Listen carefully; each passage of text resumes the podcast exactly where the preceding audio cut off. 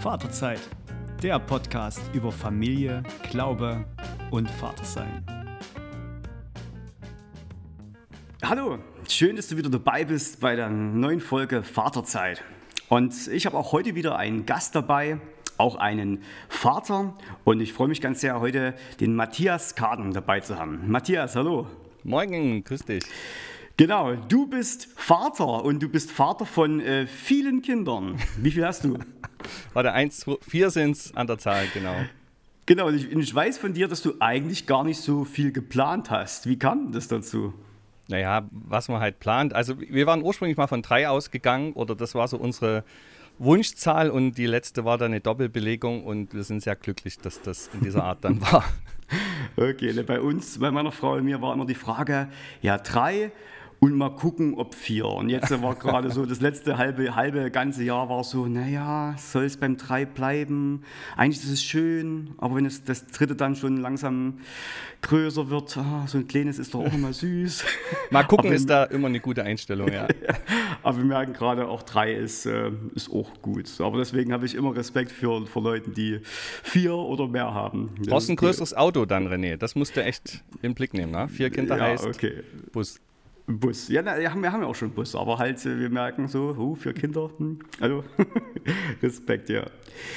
Matthias, ähm, ich habe am Anfang ein paar Fragen, dass, äh, dass wir uns ein bisschen kennenlernen. Ähm, äh, die erste Frage jetzt gerade, es ist ja, man kann ja nach Mallorca fliegen in Urlaub, aber welche Frage, also wo würdest du denn gern mal als Papa mit deiner Familie mal für ein Jahr leben?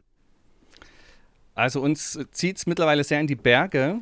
Ich bin dort sehr gerne und meine Familie hat das auch neu entdeckt. Also ich glaube, ich würde tatsächlich gerne mal Südtirol eine Zeit mhm. verbringen. Und ja, ob es klein ein ganzes Jahr sein muss, weiß ich nie. Genau. Welches Gericht kannst du besser kochen als alle anderen Familienmitglieder? Also das ist relativ beschränkt, äh, aber es gibt tatsächlich ein was. Ich habe ja im letzten Jahr relativ viel dann zu Hause auch ähm, machen müssen, was sonst wirklich, also in der Küche, das ist äh, eigentlich wirklich eine Aufgabe, die meine Frau sehr viel besser macht, äh, besser kocht. Mhm. Äh, aber es gibt so ein Gericht, Rotreis. Ich habe keine Ahnung, ob du das kennst. Das darf mhm. man eigentlich auch nicht wirklich Gericht nennen. Das ist so eine Geschichte, die kenne ich aus Kindheitszeiten. Das ist Reis mit Ketchup und angebratener Wurst. Klingt wahrscheinlich für die meisten eklig, hat ja, aber bei uns ich, eine Tradition. Ich. Und da sagen die Kinder tatsächlich, das mache ich besser als die Mama. Also es ist so ein ganz schnelles Ding, äh, wenn es schnell gehen muss und aus irgendeinem Grund gelingt mir das besser, dieses hochkomplizierte Gericht. Okay. Welche Familientradition magst du bei euch zu Hause am liebsten? Ja, da gibt es manche kleine. Spontan denke ich an die Weihnachtsgeschichte. Wir haben als junge Familie überlegt, wie wir das so machen, den Weihnachtsabend verbringen. Und da gibt es natürlich so manches mit Lied oder Weihnachtsgeschichte lesen und so, das ist schön. Aber wir haben im Umgang mit den Geschenken äh, was Schönes. Und zwar wird da bei uns äh, Memory gespielt, gemeinsam. Mhm. Und immer wenn jemand so ein Memory-Paar hat, dann äh, muss er sozusagen gucken, wo dieses Bild vom Memory noch auf einem Geschenk ist, holt dann das Geschenk und packt das Geschenk vor allen aus und dann wird weitergespielt. Und dadurch hat es so mit den Geschenken eine Struktur gekriegt und vor allen Dingen ähm, hat es sozusagen einen spielerischen Umgang und es wird immer gewartet, bis jemand ausgepackt hat und das Ganze hat irgendwie so, ja, ist ein schöner, schöner Spieleabend und alle freuen sich schon dann immer auf dieses Weihnachtsmemory in Verbindung mit den Geschenken. Das mag ich. Okay, das dauert aber bestimmt dann auch länger. Ja, ja, das geht, das geht wirklich ein ganzes Stück, genau. Hm. Jetzt eine schwierige Frage. Was haben deine Eltern bei deiner Erziehung am besten hinbekommen? Ähm, sie haben mich losgelassen, wo ich das wollte. Mhm. Und mir fallen zwei Sachen spontan ein. Das eine ist, ich habe mal Violine gelernt, einige Jahre, und war darin wirklich mhm. auch nicht schlecht. Also wir haben relativ viel gemacht, hatte aber dann als Teenie irgendwann wirklich keinen Bock mehr. Hm. Und ich rechne Ihnen das hoch an, dass Sie gesagt haben, wir zwingen dich da jetzt nie irgendwie, das weiterzumachen, du hast da Talent oder irgendwie, sondern ich durfte aufhören und durfte hm. kurz danach mit E-Gitarre anfangen. Okay. Und das steht so für eine Grundhaltung, also auch jetzt, was äh, Dinge anging, dann, wo es in Richtung Ausbildung, Studium oder Weggang ging da haben mir meine Eltern nie irgendwie das Gefühl gegeben oder mich unter Druck gesetzt oder ich habe eine Zeit lang mich auch mal nicht zurückgemeldet, weil ich so mhm. in irgendwelchen Dingen drin war und da haben sie mir nie Vorwürfe gemacht. Also ich finde dieses Loslassen haben sie sehr, sehr gut gemacht. Okay. Was magst du an deiner Arbeit am liebsten?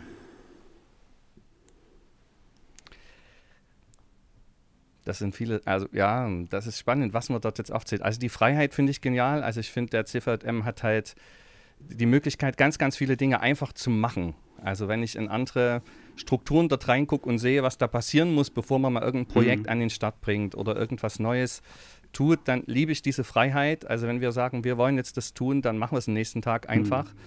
Und äh, also eine Flexibilität vielleicht dahinter.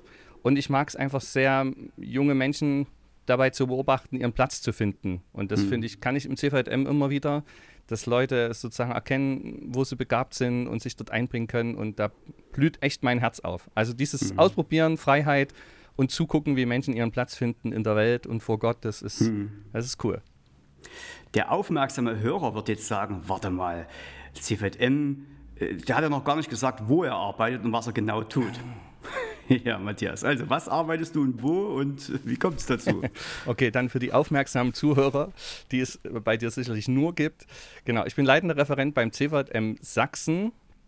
Und äh, genau, CVM Sachsen, christlicher Verein junger Menschen, also im Landesverband und habe dort vor allen Dingen Leitungsaufgaben eben. Ich leite unser inhaltliches Team an und habe darüber hinaus aber auch verschiedene Dinge, wo ich einfach inhaltlich am Start bin und Sachen mitentwickle. Das lässt sich vielleicht so am hm. einfachsten sagen, ja. Okay, ja. Nun haben wir auch jetzt äh, einjähriges Corona-Bestehen, also seit gut einem Jahr. Wollen wir das jetzt feiern oder? okay, nee, eigentlich nicht, aber, aber äh, man hört es immer wieder, jetzt schon ein Jahr Pandemie und das setzt ja vielen Familien echt zu und das ist irgendwie eine große Familienbelastung. Krisen äh, werden offenbar, es ist eine harte Zeit. Wie erlebst du denn gerade für dich als Familie auch Corona-Zeiten und natürlich auch, äh, darüber werden wir auch heute reden, über, über auch ein, ein Familienschicksal bei dir, was ja auch nochmal da oben drauf kommt. Wie ist gerade eure Bewältigung dieser Familie, dieser, dieser Krisenzeiten? Genau, das sind drei Punkte. Nee, Quatsch. Hm. äh, äh, ja, wie nähern wir uns an? Also, äh, spannend finde ich gerade jetzt die aktuelle Zeit nochmal. Ich glaube, wenn wir vor einem Monat den Podcast hm. gemacht hätten, hätte ich sogar nochmal ein bisschen anders geredet. Jetzt habe ich wirklich das Gefühl, gerade ein bisschen durch zu sein. Und ich habe hm. das Gefühl, das geht vielen Familien so. Äh, hat, glaube ich, mehrere Gründe. Das eine ist, dass jetzt nochmal so ein Moment ist, wo man merkt, das geht doch noch sehr viel länger. Hm. Ähm, es sind dann auch irgendwie so Enttäuschungen oder enttäuschte Erwartungen dabei, also auch mit Blick auf Sommer, ähm, jetzt auch was die Arbeit angeht, äh, Freizeiten oder sowas.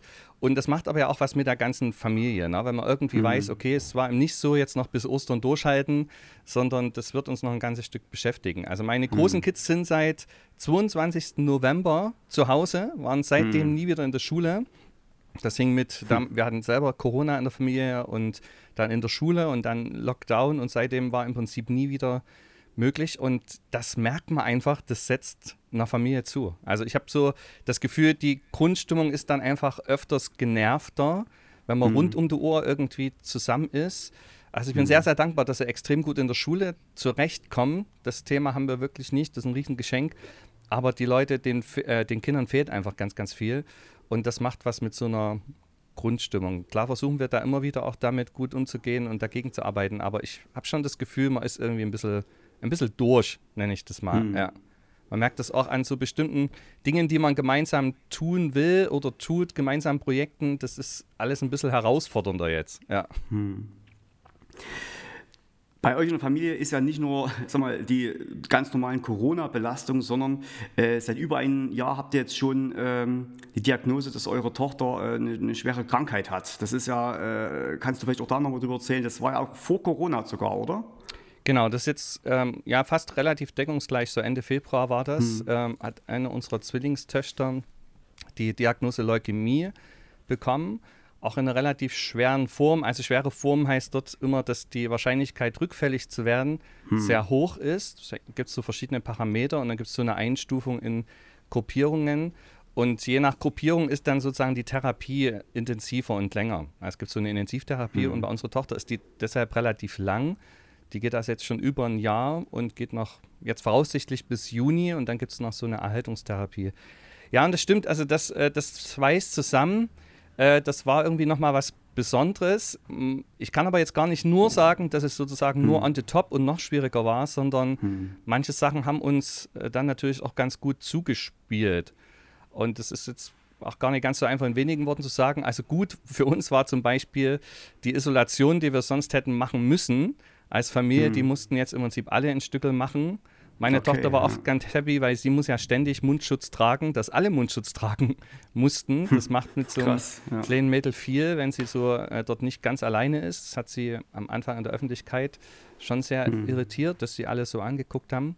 Ja, und auf der anderen Seite ist es natürlich schon so, dass zu dem, was Corona an Herausforderungen für alle Familien bringt, äh, schon halt eine ganze Menge dazukommt. Also für uns hat es vor allen Dingen bedeutet, dass halt meine Frau äh, extrem viel im Krankenhaus mit ihr war und ist bis heute. Hm. Und ich halt mit den anderen Kids dann viel zu Hause bin. Und da war es wieder zweischneidig. Ne? Auf der einen Seite, ja, krass, die Zeit und Kraft irgendwie zu finden, das zu stemmen. Auf der anderen Seite Homeoffice, auch die Möglichkeit dir gibt, halt manches leichter zu regeln, als wenn du sonst als Referent ständig hm. unterwegs bist und das mit Sicherheit auch schwieriger wird, hm. das irgendwie hinzukriegen.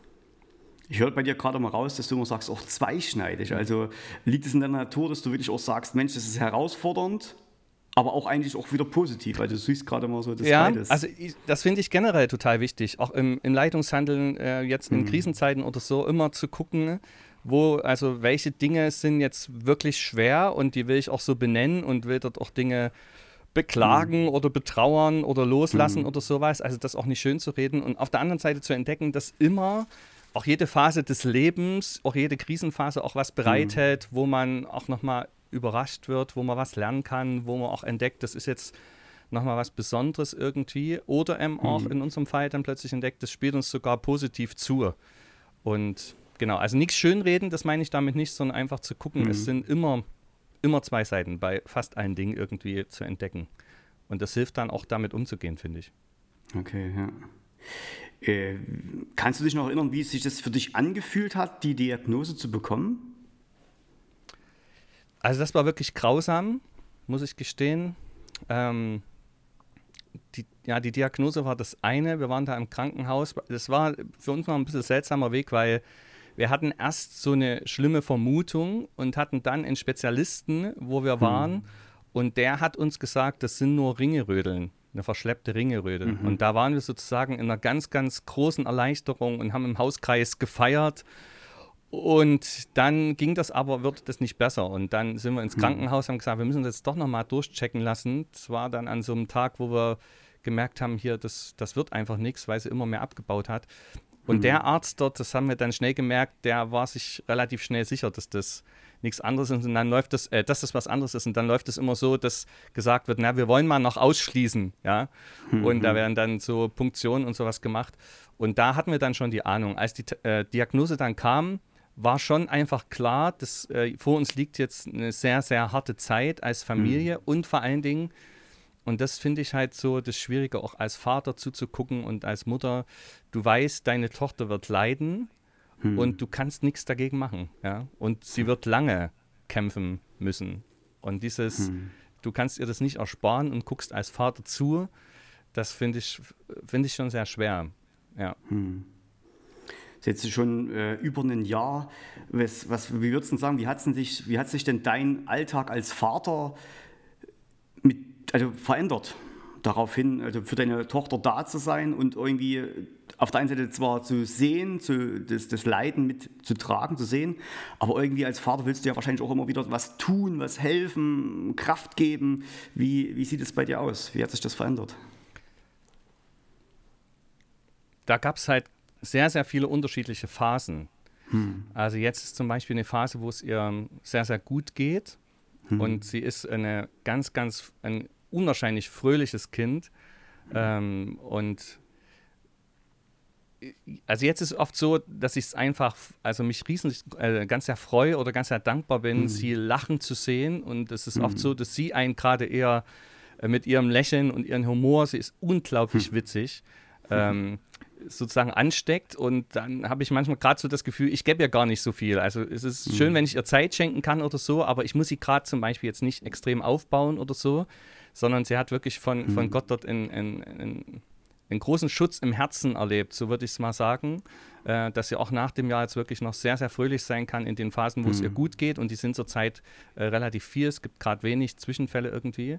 Am Anfang war das anders. Da war das schon so, dass man einfach da sein musste. Da gab es auch viele Komplikationen, äh, ermutigen musste. Aber dann war es eher so, wir haben es auch geteilt. Meine Frau war viel bei ihr. In der Corona-Krise hm. am Anfang konnten wir auch gar nicht hin. Ich habe sie wirklich auch wochenlang nicht gesehen, nur per Handy. Und ich war dann eher bei den anderen Kids. Ähm, ja, als, ich glaube, man muss als Eltern immer so reagieren, was ist das jetzt, was mein Kind braucht? Hm. Und da gab es sehr unterschiedliche Zeiten und wir haben halt immer versucht, das dann gemeinsam irgendwie hinzukriegen. Ist jetzt schwieriger, allgemeiner zu sagen, weil es wirklich so ganz unterschiedliche Momente da gab. Ja. Genau, Matthias, du hast, du hast gerade gesagt, dass deine Tochter auch irgendwie da Gott erlebt oder da auch äh, Kraft aus dem Glauben bekommt. Wie geht es denn dir damit, also äh, als, als gläubiger Mensch mit, dieser, mit, dieser, mit diesem Erfahren? Äh, das ist ja fast eine Hiobsbotschaft. Äh, wie gehst du damit um, wie jetzt dein Glaube verändert? Also es gab sehr unterschiedliche Phasen und am besten kann man wahrscheinlich sagen, es hat sich vieles intensiviert. Also es hat äh, sich das einerseits das Ringen im Gebet intensiviert. Ne? Man betet anders, wenn man nicht weiß, hm. äh, ob die Tochter das nächste Jahr erlebt oder es so Zwischenfälle gibt, die einen wirklich auch sehr herausfordern. Es gab mal so eine, so eine Zeit, da hat sie zum Beispiel Medikamente gekriegt, die sie so verändert haben psychisch, dass sie sich äh, eigentlich umbringen wollte. Und sie oh, wollte aus dem Fenster springen und sie hat sich einen Katheter rausgeruppt aus der Brust und so. Und das sind natürlich dann echt schwierige Momente und man fragt sich dann so, war Gott, warum das jetzt noch? Also es gab so in der hm. Anfangsphase immer wieder Momente, wo ich so gefragt habe, was kommt denn jetzt noch? Und dann ist das natürlich nicht so einfach zusammenzubringen mit dem, ähm, Gott will das Beste für euch und euch gut führen und leiten. Interessanterweise, also es gab selten, oder nee, es gab eigentlich nicht den Moment, wo für mich irgendwie in Frage kam, Gott den Rücken zu kehren, weil irgendwie mhm. für mich klar war, wo soll ich denn sonst Hilfe finden? Also mhm. dann lieber mit allen Fragen, aller Klage und allem irgendwie sich an ihn schmeißen. So haben wir es auch gemacht. Und ähm, Phasen meine ich, in der Anfangszeit äh, waren wir ja viel alleine zu Hause und da gab es mhm. zum Beispiel so eine sehr lange Zeit, wo wir wirklich jeden Abend auch gemeinsam als Familie gekniet haben und gebetet haben. Das hat sich wieder ein bisschen geändert. Ähm, manchmal bin ich darüber ein bisschen traurig. Also es gibt immer noch natürlich so geistliche Momente, aber die Intensität ist ein bisschen raus, weil das Ganze sich irgendwie ein bisschen eingelaufen hat. Und intensiver sind, sind dann wieder andere Sachen geworden. Also ähm, gerade schwierig in Worte zu fassen. Also ja, also es ist dieses, dieses äh, mit Gott ringen auf der einen Seite war intensiv.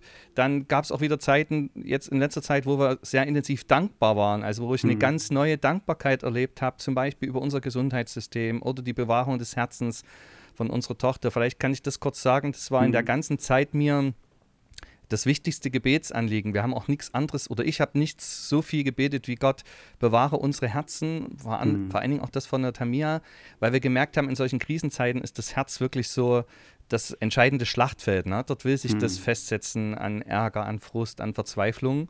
Und äh, mir ist das mal in einer Begegnung mit einer Frau, die sehr viel Schweres durchgemacht hat, sehr wichtig geworden, weil sie mir das als so ein prophetisches Wort mitgegeben hat, ne? dass sie mhm. dieses Gebet immer wieder gesprochen hat, Herr, schenk mir, dass ich nicht verbittert werde. Und das hat mir in diesem Jahr wirklich sehr, sehr geholfen. Ne? Und so gab es unterschiedliche Phasen, unterschiedliches intensives Ringen auch mit Gott.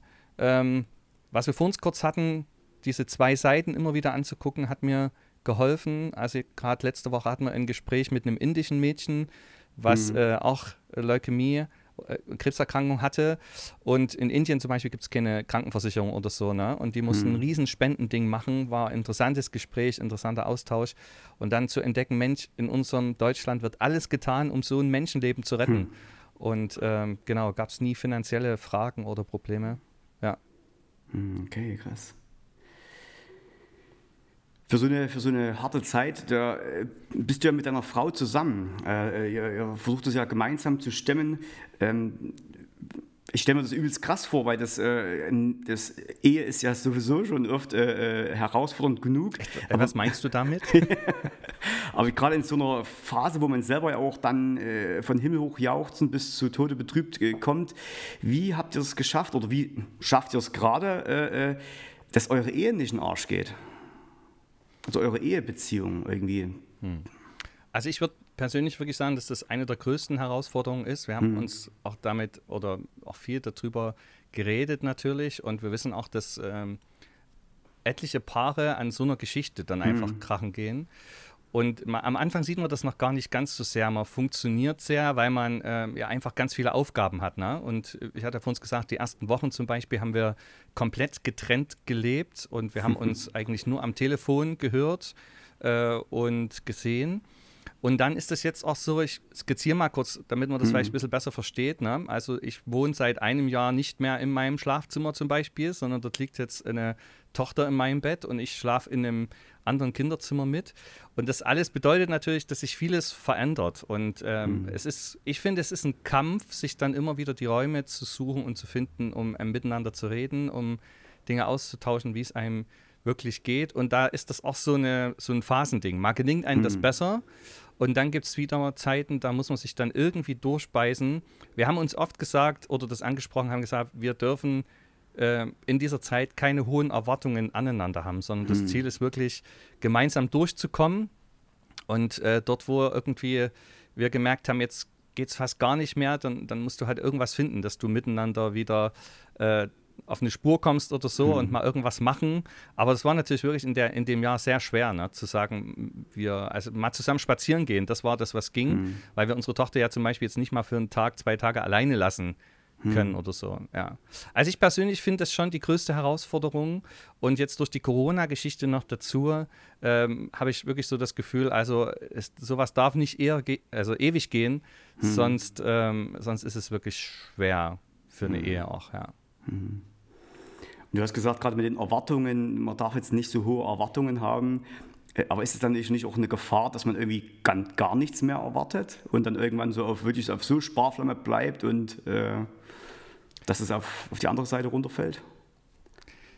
Also ich sehe das so, dass so eine Zeit ein Kampf ist und im Kampf braucht es den Fokus auf entscheidende Dinge. Und hm. manche Sachen, die sonst auch wichtig wären, die gehen dort einfach nicht.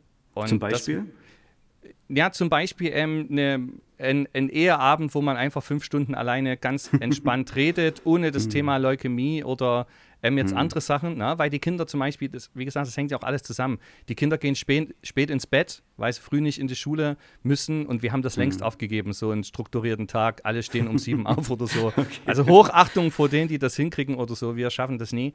Und, und von daher, ne, dann muss man sagen, okay, das ist mhm. jetzt ein, ein Kampfzeit und deshalb müssen bestimmte Sachen warten. Klar muss man sich so Lücken dann irgendwie suchen, mhm. aber bei einem Kampf sagt auch niemand irgendwie, okay, jetzt musst du aber, eigentlich ist doch das und das auch noch wichtig, sondern mhm. man sagt, okay, das braucht jetzt den Fokus da drauf und die Schlacht kämpfen wir jetzt, das ist das Ziel und wenn es vorbei mhm. ist, dann ist auch wieder Raum für andere Dinge. Das meine ich und anders kann ich es auch nicht, ähm, mhm. anders nicht leben, weil das einfach zu viel Energie, zu viel Fokus braucht gerade. Okay, ja, ja. Und wie schaffst du das für dich als, als Mann, als Vater sein, als Vater, auch einfach deine eigenen Interessen und Hobbys irgendwie, also klar, die hast du wahrscheinlich auch auf Sparflamme runtergemacht, aber irgendwie brauchst du ja trotzdem mal auch Zeit für dich. Wie, wie hast du das für dich da geregelt? Naja, so komisch es klingt, bei mir ist natürlich durch die Arbeit das nochmal ein bisschen einfacher, ne? weil mhm. ich dadurch halt schon ähm, ja, immer wieder Raum habe, wo ich auch in andere Gedanken reingehen kann, auch trotzdem nochmal Begegnungen mhm. habe. Äh, oder dort auch mal eine Zeit habe, wo ich sage, okay, jetzt mache ich einfach noch mal irgendwas anderes, bevor ich wieder in der Familie mhm. bin und dem dort begegne. Aber klar, du fährst das einfach runter. Also was mir wichtig war, ich war äh, vor zwei Monaten mal zu einer Beratung, weil ich einfach mhm. gemerkt habe, gibt es so ein paar Themen, da komme ich jetzt nie so richtig weiter, da ist der Frust extrem groß geworden. Mhm. Das war auch nochmal so das äh, Beziehung, die Beziehungsgeschichte, weil wir gemerkt haben, wir sind sehr unterschiedlich und jeder äh, hat dann auch einen unterschiedlichen Umgang mit, äh, mit, mhm. den, mit den Sorgen oder mit den Fragen, die einen beschäftigen. Ne? Ich zum Beispiel will über alles auch immer reden und äh, auch emotional reden und so. Meine Frau macht vieles da eher mit sich selber mhm. auch aus und ist dort auch ähm, nicht so, so schwankend, sage ich mal, wie ich jetzt, ne? so Himmel mhm. jauchzend, so Tote betrübt oder so. Und dort hat mir nochmal sehr geholfen, dass ähm, ich für mich nochmal verstanden habe, ich darf Dinge auch einfach ähm, benennen oder auch beklagen, manches jetzt sogar mhm. mal ein Stück wie beerdigen, zu sagen, okay, das geht jetzt wirklich nicht. Und ähm, also das Reflektieren und dann den Umgang damit zu finden, zu sagen, das wäre jetzt schön, aber geht nicht. das kann man mhm. auf später verschieben und das ist jetzt so wichtig, dass du einen Raum finden musst, dass es geht. Das finde ich, glaube ich, das Wichtigste. Also, dass man die Geschichte immer wieder reflektiert, wo steht man da jetzt gerade und was mhm. ist möglich und was ähm, bejaht man auch, was jetzt eben nicht geht. So in der Art vielleicht. Okay, krass. Ist das verständlich? Ja, ja, ich verstehe es. Ich, meine Anfrage wäre nur so, also was hat dich dann konkret dazu gebracht, halt äh, dann auch eine Beratung zu suchen? Weil gefühlt, also wenn ich bei mir gucke oder wenn ich von mit anderen äh, Vätern quatsche, ist es eher so, naja, man macht es eher mit sich selber aus oder redet mal mit einem guten Freund bei einer Flasche Bier darüber und naja, Beratung suchen, das klingt immer gleich so, naja, so irgendwie Psycho-Zeugs. Na, okay, René, du hast ja Seelsorge-Seminar bei mir mitgemacht, von daher kennst du meine Einstellung. Also ich finde, dass das, das Beste ist, wenn man sich nicht zu lange mit irgendwelchen Emotionen oder Gedanken selber quält. Mhm. In dem Fall war das eine Person, die ich sehr gut kannte, äh, auch wusste, dass sie extrem fit ist in guten Fragen stellen. Das ist mir mhm. dort immer wichtig, dass ich merke, ich brauche manchmal, dass mir jemand eine richtige Frage stellt, die ich eben selber nicht gefunden habe. Und bei mir ist äh, meistens, äh, also das habe ich jetzt auch noch nicht oft gemacht, aber ist dann der Punkt erreicht, wenn ich merke, dass die Emotionen in mir zu durcheinander mhm. werden. Ich zum Beispiel mhm. merke, ich komme mit der Wut in mir oder mit einem Frust nicht mehr gut klar. Äh, okay. Äh, oder dass, dass ich das nicht mehr kommuniziert kriege zu meiner Frau zum Beispiel oder so und dann gemerkt habe, jetzt, mhm. jetzt brauche ich nochmal eine andere Idee, wie ich damit umgehen kann, ohne mich selber oder unsere Familie zu belasten. Hm. Was würdest du denn sagen, was, äh, äh, wenn du jetzt den Matthias Kaden vor der Erkrankung treffen würdest als Vater? Welche Unterschiede würdest du feststellen? Welche, Un äh, welche Unterschiede? Also, ich glaube, dass ich sehr viel bewusster lebe. Also zum mhm. Beispiel, ähm, ich mache es mal an einer Stelle fest, wir haben jetzt im 18. Februar den Zwillingsgeburtstag von unseren Zwillingen mhm. gefeiert. Und natürlich feiert man so einen Geburtstag völlig anders. Ne? Also es ist nie hm. selbstverständlich, dass man einen Geburtstag erlebt. Aber wenn man ähm, diese Begrenztheit des Lebens oder die Gefahr des hm. Todes irgendwie so näher hat, dann wird man einfach dankbarer. Und das denke ich schon, ich bin um Welten dankbarer geworden für die Momente einfach, also dieses oder ein Lächeln zu genießen, ne? Hm. was einfach möglich ist oder einfach, wenn es gerade allen gut geht. Ähm, hm. das, das würde ich schon sagen vielleicht ehrlicher auch im Blick, äh, im Blick zu Menschen oder zu Gott, dass ich, ähm, also ich glaube, ich war nie, hoffe, dass ich nie ein oberflächlicher Mensch war oder so, aber man, weil man viele Dinge so intensiv erlebt und auch hm. nochmal bewusster durchbuchstabiert, wird man, glaube ich, intensiver und ehrlicher oder so. Hm, hm. Ja, ich weiß nicht, ob es die besten Worte sind, aber so würde ich es jetzt mal sagen. Okay, ja. Und bei Kindern, also bei uns zumindest so, da, da buhlen ja alle Kinder nach Aufmerksamkeit der Eltern. Und ähm, äh, eure Tochter wird dann wahrscheinlich jetzt äh, notgedrungen mehr Aufmerksamkeit bekommen als die anderen Kinder. Wie wirkt sich das auch in der Familie aus mit dieser Mehraufmerksamkeit? Oder versucht ihr das irgendwie zu handeln oder ganz bewusst äh, anders zu machen? Oder wie, wie ist da die Praxis also bei euch? Das ist eine sehr, sehr gute Frage und ist eine also ein, ein, extrem herausforderndes mhm. Thema, ne? weil natürlich ist es so, dass äh, die Tamia, so heißt sie, ich weiß gar nicht, ob ich den Namen schon mal gesagt mhm. habe, ähm, extrem viel Aufmerksamkeit braucht und natürlich auch extrem viele Privilegien hat. Mhm. Also ich mache mal ein paar Dinge deutlich, äh, was, ich, was das Essen angeht oder so, mhm. hat so eine Leukämieerkrankung zur Folge, dass man nur noch bestimmte Sachen überhaupt essen darf und dann okay. ist man froh über alles, was so ein Kind überhaupt isst. Mhm. Und das heißt, wenn sie halb zehn gesagt hat, oh, ich habe jetzt Appetit auf, dann bin ich halt ins Auto gesprungen und zum Rewe gefahren und habe das geholt. Meine Frau hat oft äh, tagsüber mehrfach gekocht irgendwas hm. Neues, damit sie halt irgendwas bekommen konnte. Ne? Das hm. ist aber, wie gesagt, ist dann auch wirklich so. Also vieles darf sie nicht essen und hm. ähm, vieles geht dann einfach nicht, weil die Medikamente halt auch den Geschmackssinn sehr verändern. Genau, das war so eine eine Geschichte. Dann haben wir zum Beispiel entschieden, dass sie ein Handy kriegen muss, obwohl man also natürlich sonst nicht mit acht Jahren ein Handy kriegt. Mhm. Aber wenn du permanent im Krankenhaus bist, musst du ja irgendwie Kontakt halten können mit den anderen. Und da war uns dann schnell klar, okay, nach einer Zeit, wir müssen auch der anderen Tochter irgendwie jetzt so ein Ding geben. Na, die mhm, wissen zwar stimmt. beide, das kommt mhm. nach dem Jahr wieder weg. Mal sehen, ich hoffe, dass das funktioniert, aber. Das kommt wieder weg? Ja, ja. Wow. Ja, also das wissen sie, ist ausgesprochen, freuen okay. sich natürlich nicht drauf, aber wenn die Therapie, also nicht nach einem Jahr, wenn die Therapie vorbei ist. Mhm. Genau. Äh, also deshalb ist es so, klar, sie hat ganz, ganz viele Privilegien, viel Aufmerksamkeit und wir haben immer wieder auch geredet, wie kriegen mhm. wir das hin, dass die anderen trotzdem unsere Liebe erleben und mhm. vielleicht auch an einer anderen Stelle dann irgendwie mal so ein Sonderding bekommen. Und da gab es so zwei Strategien. Das eine ist, dass ich versucht habe, dann auch mit den anderen dreien mal irgendwas zu machen, hm. bewusst zu machen, wenn Tamia nicht da war, ein Erlebnis zu schaffen, was dann nur für sie war. Dann gab es so eine Strategie, es hat jeder irgendwie auch ein besonderes Geschenk in dieser Zeit bekommen, hm. auch ein relativ großes, wo wir gesagt haben, das ist jetzt mal so eine Ausnahmesituation und wir können manches gerade nicht ermöglichen, manches ging ja wegen Corona nicht, aber wir wollen, dass du mal eine große Freude erlebst. Also meine Große mhm. hat eine Nähmaschine gekriegt, damit sie okay. nähen kann. Mit meinem Sohn haben wir zusammen eine Drohne gekauft, dass er auch irgendwas so hat. Ja? ja? natürlich ist das alles total begrenzt, dieses materielle. Ähm, genau, das ist das eine und dann muss man sich halt immer wieder entscheiden, bewusst auch hinzugucken, hm. Was brauchen jetzt die anderen? Ist das jetzt eine Umarmung? Ist das eine Zeit, ähm, die man irgendwo mal im Auto bewusst verbringt? Hm. Ich glaube trotzdem, ähm, oder ich würde sagen, wir haben es nicht geschafft. Weiß nicht, ob man es schaffen kann. Hm. Ich glaube, dass so eine, eine ganze Familie oder die Kinder extrem zurückstecken mussten hm. in dieser Zeit.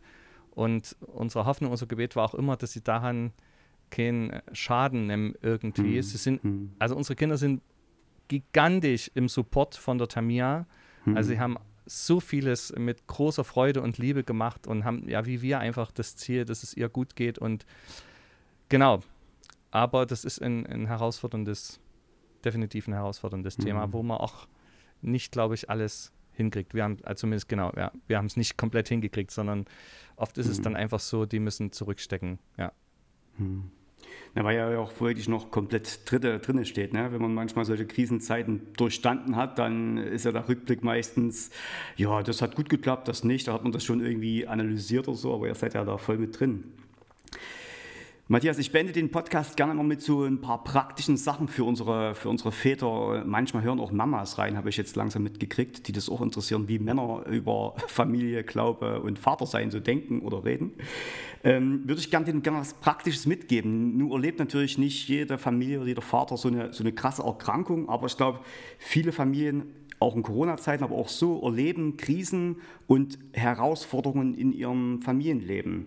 Was würdest du denn sagen aus deiner Erfahrung jetzt heraus, Mensch, was, was sind denn so Fragen, aber vielleicht auch so Hilfen, die man einfach jetzt auch den Papas, die zuhören, mitgeben kann? Spannende Frage, die hättest du mir im Vorfeld schon nochmal stecken können. Okay, ich probiere mal, ich mache mal ein paar kurze Aufschläge. Ja. Also, der erste Gedanke ist, mir hat sehr geholfen, äh, es gibt verschiedene Lebensphasen mhm. und die sind immer begrenzt. Also ich habe das ja auch im Social Media immer mal thematisiert. Ich feiere zurzeit die Begrenzungen. Mhm weil die unser Leben irgendwie ertragbar machen in den herausfordernden Zeiten. Also sprich erstmal zu wissen, das sind Zeiten, die gehen definitiv vorbei, selbst wenn es sich manchmal schon ausfühlt äh, oder anfühlt wie, ach du Schande, das wird ja nie was oder so. Ja? Und manchmal habe ich in diesem Jahr wirklich auch so eine Begrenzung gefeiert von Tag und Nacht und es war mir wichtig zu sagen, wir haben oft zusammengesessen, mhm. gerade in den Momenten, wo es sehr herausfordernd war, zu sagen, lass uns diesen Tag jetzt angehen. Und wir haben von morgen bis abends gelebt, weil wir gesagt haben, wir wissen ja gar nicht, was morgen mhm. ist. Und wenn jetzt wieder noch eine Hiobsbotschaft kommt, und wer soll wir denn die Kraft nehmen, zu sagen, unsere Aufgabe ist heute, diesen Tag zu gestalten. Okay. Und das ist in der Regel möglich, das ist so ein überschaubares Ding. Und dann feiere ich wirklich so diese Erfindung von Gott zu sagen, und dann kommt eine Nacht, dann darf man auch, wenn man schlafen darf, ähm, neue Kraft mhm. tanken und dann ist ja wirklich erstmal der nächste Tag schon oftmals wieder ein bisschen anders mhm. oder so. Genau, also dieses Phasendenken. Dann das zweite hatte ich vorhin schon angedeutet, das ist mir wahrscheinlich wirklich der wichtigste Punkt geworden, dieses achte auf dein Herz. Mhm. Also guck, was spielt sich in dir wirklich ab und such damit irgendwie einen guten Umgang. Also das eine bedeutet für mich wirklich dieses, ähm, dieses Gebet tatsächlich. Also für mich ist das alles andere als eine Phrase geworden, mhm. sondern wir haben immer wieder gebetet, Gott schütze unser Herz und dann eben zu gucken, was ist denn da eigentlich gerade drin und was mache ich jetzt damit? Also wem halte ich das hin? Wo mhm. kann ich das mal rausschreien? Einfach mal auch abkotzen. Ähm, wo brauche ich aber auch, dass Gott wirklich in mir drinne was nochmal neu tut? Mhm. Und das habe ich tatsächlich dann auch viel erlebt. Meine Frau hat mir jetzt zum Geburtstag, fand ich mhm. ganz lustig, das Armband hier geschenkt. Das äh, ist mein allererstes Armband. Ich hatte noch nie ein Armband. Und da steht der Vers drauf: Let us uh, fix our eyes on Jesus. Mhm. Also lass uns auf Jesus schauen. Und das, hoffe, das klingt jetzt nicht so platt, aber ich merke tatsächlich, wenn dieser Blick immer wieder gelingt, mhm. in diesen Momenten, wo der Blick eigentlich von allem Möglichen gefangen genommen werden will, dann ist es so, sind das Auftankmomente. Also ich denke gerade an den letzten Hauskreis mhm. mit drei Familien, da waren alle irgendwie ein bisschen durch. Und wir haben uns dann trotzdem fast ein bisschen gezwungen, noch einen Bibeltext zu lesen und darüber zu reden. Und hinterher habe ich so gedacht, ah, das war gut. Hm. Jetzt irgendwie den Blick nochmal auf Jesus zu kriegen und gemeinsam zu beten, das verändert wirklich viel. Wir sind auch so in diese Zeit gestartet, dass ähm, wir da gerade Hauskreis hatten. Meine hm. Frau war schon in Dresden zur Therapie hm. und der Hauskreis für mich intensiv gebetet hat und ich wirklich gemerkt habe, also wenn irgendwoher die Kraft jetzt kommt, damit klarzukommen, hm. okay. dann ist das diese Kraft von Gott. Und von daher würde ich schon sagen, sich danach auszustrecken und immer wieder das zu suchen, ist ähm, extrem wichtig. Mhm. Und vielleicht das Letzte, diese Zeiten mit der Familie bewusst zu gestalten, äh, hat sich bei uns sehr verändert, hatte ich mhm. vorhin schon mal erzählt. Ne? Zurzeit knien wir nicht beim Beten oder so, aber wir suchen immer wieder so Momente, wo es Hoch-Tief-Runden mhm. sind bei uns, dass jeder erzählen kann, was war jetzt gut am Tag, was hat uns herausgefordert. Also, dass Dinge ausgesprochen werden mhm. können, das meine ich damit vielleicht noch. Mhm. Ähm, auch in der Familie finde ich wichtig. Fällt gerade noch eine Frage ein, weil meine Kinder das auch gerade, äh, unsere, unsere Tochter oder unser Sohn, die fragen gerade auch ganz sehr, äh, auch manchmal so Glaubensfragen. Ne? Und, und, und äh, war das bei euch als, also auch ein Thema, wo dann, wenn den Kinder fragen, Papa oder Mama, warum hat denn die Tamina diese Krankheit und Gott kann es doch einfach wegmachen? Gab es solche Glaubensgespräche? Ja, ganz, ganz viele. Also mhm.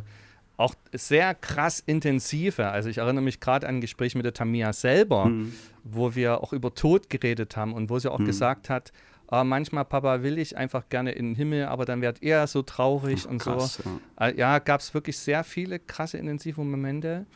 Ähm, wir haben, ich glaube, wir haben die sehr, oder zumindest versucht, sehr offen und ehrlich irgendwie hm. miteinander auch auszuhalten. Also die Frage nach dem Warum bringt ja wirklich, hm. also was soll ich anders dort antworten, als zu sagen, ich weiß es nicht, aber Gott hm traut uns manchmal scheinbar mehr zu als wir uns selber. Hm. Und wir wollen jetzt einfach mal gucken, dass wir mit seiner Hilfe diese Zeit auch hm. erleben. Gleichzeitig auch immer wieder zu gucken, na, was, was ist das Gute, was Gott uns schenkt. Deshalb auch diese hm. Hoch-Tief-Runden zum Beispiel, die fand ja. ich wirklich immer wichtig, dass man erkennt, wir haben jeden Tag irgendwas, auch wofür wir echt dankbar sein können, hm. in allen Herausforderungen oder sowas.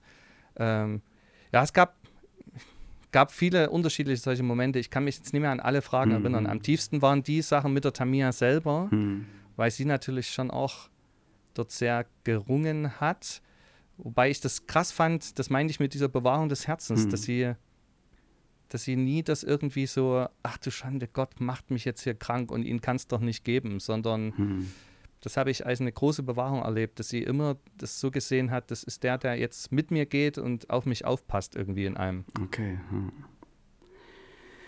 Ja, Matthias, vielen, vielen Dank für deine Zeit und ähm, ja, für dein offenes Reden über diese ja, krasse Herausforderung, die ihr als Familie gerade durchsteht und du auch als Vater durchstehst. Danke dafür.